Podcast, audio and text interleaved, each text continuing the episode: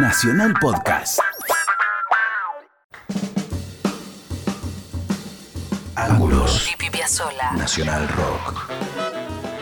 Bueno, acá estamos de vuelta. Sí, así es. Y en este momento tendría que estar la columna del maestro G, pero lo Sí. rajamos también. Bueno, estamos más livianos. Yo que estoy muy, me siento más liviano. Sí, Son como casi 200 kilos menos. sí, 200 kilos y, y dos tortillas menos. Sí.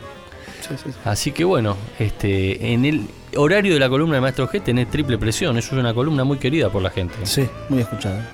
A ver qué, qué tenés para ofrecer. Sigo, sigo con mi avance en este amor eterno que es la música y cómo se iban presentando los, los, las- los discos, los temas, ¿no? Y vuelvo a otro dibujo también, este un poquito más loco, más psicodélico, que era el primer disco de Pescado, Desatormentándonos, donde ya mm, Spinetta fue su coqueteo creo que más, más rockero, luego de aquella primera incursión con, con Almendra que tenía tintes folk, presencia de aires tangueros. Este, ¿Recuerda eh, ubicación, lugar, situación en la que estabas escuchando este, este disco? Por ejemplo, viste que siempre la música como te hace como los olores, te, hacen recordar un lugar. Transporta a un lugar.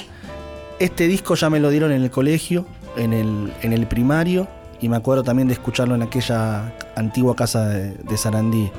No me acuerdo el formato, si era vinilo o ya estaba el cassette. Ahí, ahí, ahí pifio. Pero sí, sí me acuerdo de la tapa, me acuerdo de este.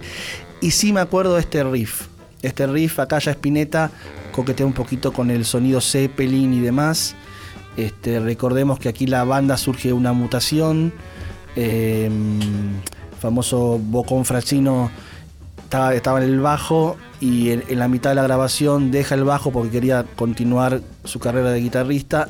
Ingresa David Lebón y también un ingreso muy importante que fue Carlos Cutaya, que ingresa en la mitad de la grabación de este disco, que le, le da un sonido muy importante al grupo, una evolución. Gran amigo, Carlos. El amigo Carlos, que supo estar en, en- en nuestro programa Ángulos, Sí, yo grabé cuatro discos de él.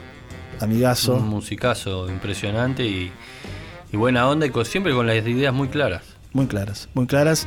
Y me acuerdo cuando vino nos contaba sobre, sobre esta etapa y sobre su posterior etapa en, en la máquina de hacer pájaros junto a García.